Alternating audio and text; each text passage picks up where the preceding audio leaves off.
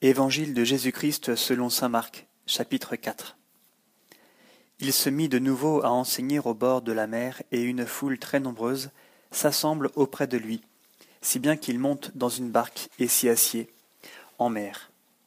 Et toute la foule était à terre, près de la mer. Il leur enseignait beaucoup de choses en paraboles, et il leur disait dans son enseignement Écoutez, voici que le semeur est sorti pour semer. Et il advint, comme il semait, qu'une partie du grain est tombée au bord du chemin, et les oiseaux sont venus et ont tout mangé. Une autre est tombée sur le terrain rocheux, où elle n'avait pas beaucoup de terre, et aussitôt elle a levé, parce qu'elle n'avait pas de profondeur de terre. Et lorsque le soleil s'est levé, elle a été brûlée, et faute de racines, s'est dessachée. Une autre est tombée dans les épines, et les épines ont monté et l'ont étouffée, et elle n'a pas donné de fruit. D'autres sont tombés dans la bonne terre, et ils ont donné du fruit en montant et en se développant, et ils ont produit l'un trente, l'autre soixante, l'autre cent. Et il disait, Entende qui a des oreilles pour entendre. Quand il fut à l'écart, ceux de son entourage avec les douze l'interrogeaient sur les paraboles. Et il leur disait, À vous le mystère du royaume de Dieu a été donné, mais à ceux-là qui sont dehors tout arrive en parabole, afin qu'ils aient beau regarder et ils ne voient pas, qu'ils aient beau entendre et ils ne comprennent pas, de peur qu'ils ne se convertissent et qu'il ne leur soit pardonné. Et il leur dit, Vous ne saisissez pas cette parabole, et comment comprendrez-vous toutes les paraboles? Le semeur, c'est la parole qu'il sème. Ceux qui sont au bord du chemin où la parole est semée sont ceux qui ne l'ont pas plutôt entendu que Satan arrive et enlève la parole semée en eux. Et de même, ceux qui sont semés sur les endroits rocheux sont ceux qui, quand ils ont entendu la parole, l'accueillent aussitôt avec joie, mais ils n'ont pas de racines en eux-mêmes et sont les hommes d'un moment. Surviennent ensuite une tribulation ou une persécution à cause de la parole, aussitôt ils succombent. Et il y en a d'autres qui sont semés dans les épines, ce sont ceux qui ont entendu la parole, mais les soucis du monde, la séduction de la richesse et les autres convoitises les pénètrent et étouffent la parole, qui demeure sans fruit. Et il y a ceux qui ont été semés dans la bonne terre. Ceux-là écoutent la parole, l'accueillent et portent du fruit. L'un trente, l'autre soixante, l'autre cent. Et il leur disait, Est-ce que la lampe vient pour qu'on la mette sous le boisseau ou sous le lit? N'est-ce pas pour qu'on la mette sur le lampadaire?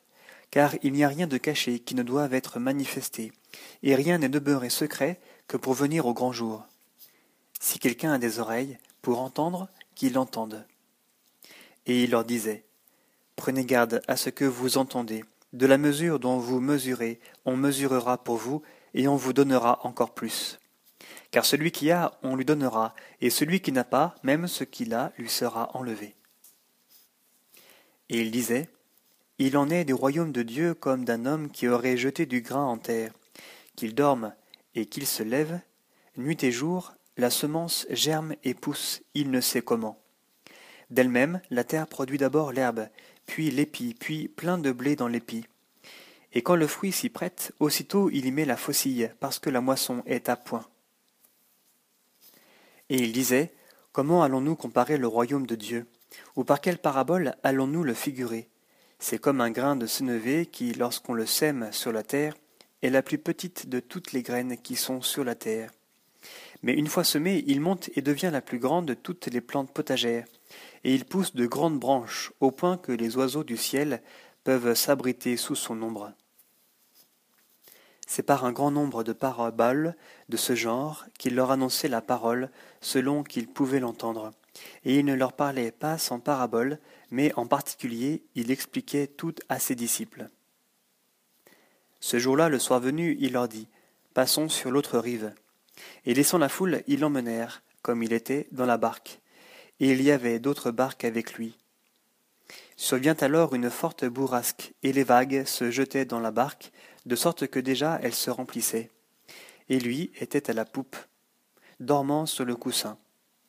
Ils le réveillent et lui disent Maître, tu ne te soucies pas de ce que nous périssons? S'étant réveillé, il menaça le vent et dit à la mer Silence, tais-toi. Et le vent tomba et il se fit un grand calme. Puis il leur dit Pourquoi avez-vous peur ainsi? Comment n'avez-vous pas de foi? Alors ils furent saisis d'une grande crainte, et ils se disaient les uns aux autres, Qui est-il donc celui-là que même le vent et la mer lui obéissent?